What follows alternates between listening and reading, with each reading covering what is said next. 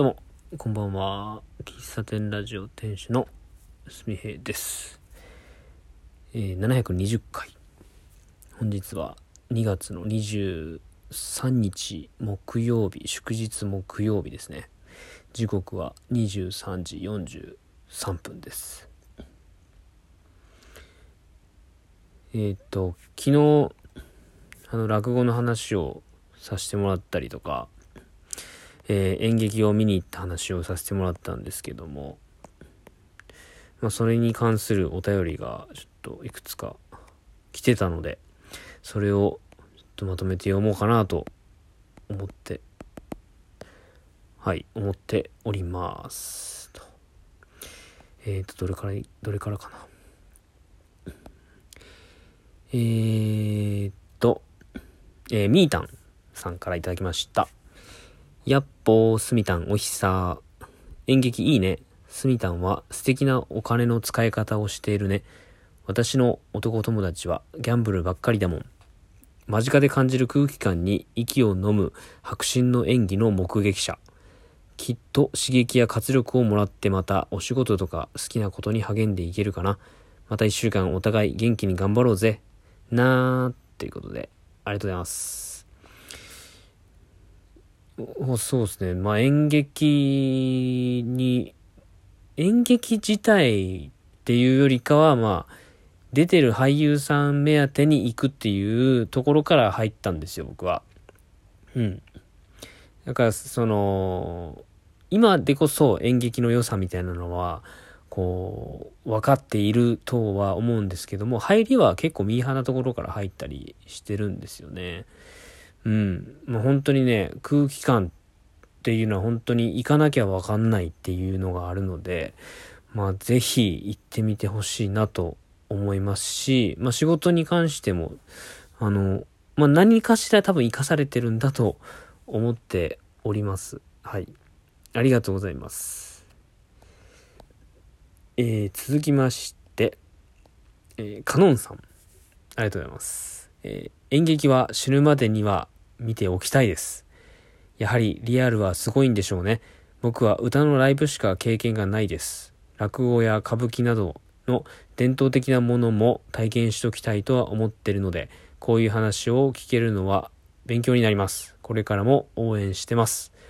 ありがとうございます。えーいや、ライブね、カノンさん行ってるし、ライブへのハマり方はちょっと尋常じゃないなとは思いますけれども、いや、僕もね、あの、落語、演劇は行ったことあるんですけど、ミュージカルとかね、歌舞伎、あとは、えー、能とかね、伝統文化に触れる機会っていうのを、まあ、可能ならば行きたいなというふうに思っていまして、うん。なかなか近くで開催されないんですけれども、近くだと名古屋の御園座とかかな？大阪、大阪も、大阪とかは森の宮とか、まあ大阪たくさんあるんですけどね。うん。だからそういう大きな、まあ割と、その収、たくさん収容されるところもそうなんですけど、小劇、小劇場ですかね。東京で言うと下北沢のような小劇場ですね。小劇場の、まあ、本当に距離の近い、えー演技とか、なんかそういうのも見てみたいなというのはあるんですよね。うん。なんかパワーをものすごく感じるんですよ、僕は。うん。ライブもそうですね、本当に。なんかその、まあ、この前行った演技では、演演劇でも感じましたけど、なんか、僕は、なんか出てる人たちが、なんかすんごいこう、命を削っているような印象があったんですよ。なんか、なんかあんなに、なんだろう、こう感情をのこう、上げ下げというかね、をしながら、えー2時間3時間を演じるわけなのでで見てる方もすごくこうパワーを使うんですけれどもそのパワーを与えている側というか演じてら演じられてる方のこう、まあ、稽古稽古も稽古からこの本番に至るまでのエネルギーっていうのは相当なもんだなと思うんでそれを受け取れるっていうのはうん本当にこう、リアルの、で感じるこう、演、芸術というか芸事というか、なんかそれのよ、醍醐味だなというふうに思っております。ぜひ、あの、お近く、まあ、ね、近所であれば見に行って、またご感想など聞かせていただきたいなと思います。ありがとうございます。えー、もう一つが、えー、メイさん。お久しぶりです。演劇素敵な趣味ですね。すみれさん、今は足の休憩中だと思いますが、モチベはどうですか？ジョージさんの動画見てたら、筋トレが良い、いいよと言ってます。少しでも体を鍛えながら足の回復ができたらベストですよね。それと何かおすすめのランニングやトレランの本とかがあれば教えてください。ありがとうございます。えー、演劇ね、演劇の話と、あの、モチベーションの話でいくと、あの、今日ね、ちなみに、あの、ランニングしてきました。はい。30分ぐらいね。なんとか痛みなく走れております。うん。筋トレは最近してないんで、また筋トレ再開しつつ、うん。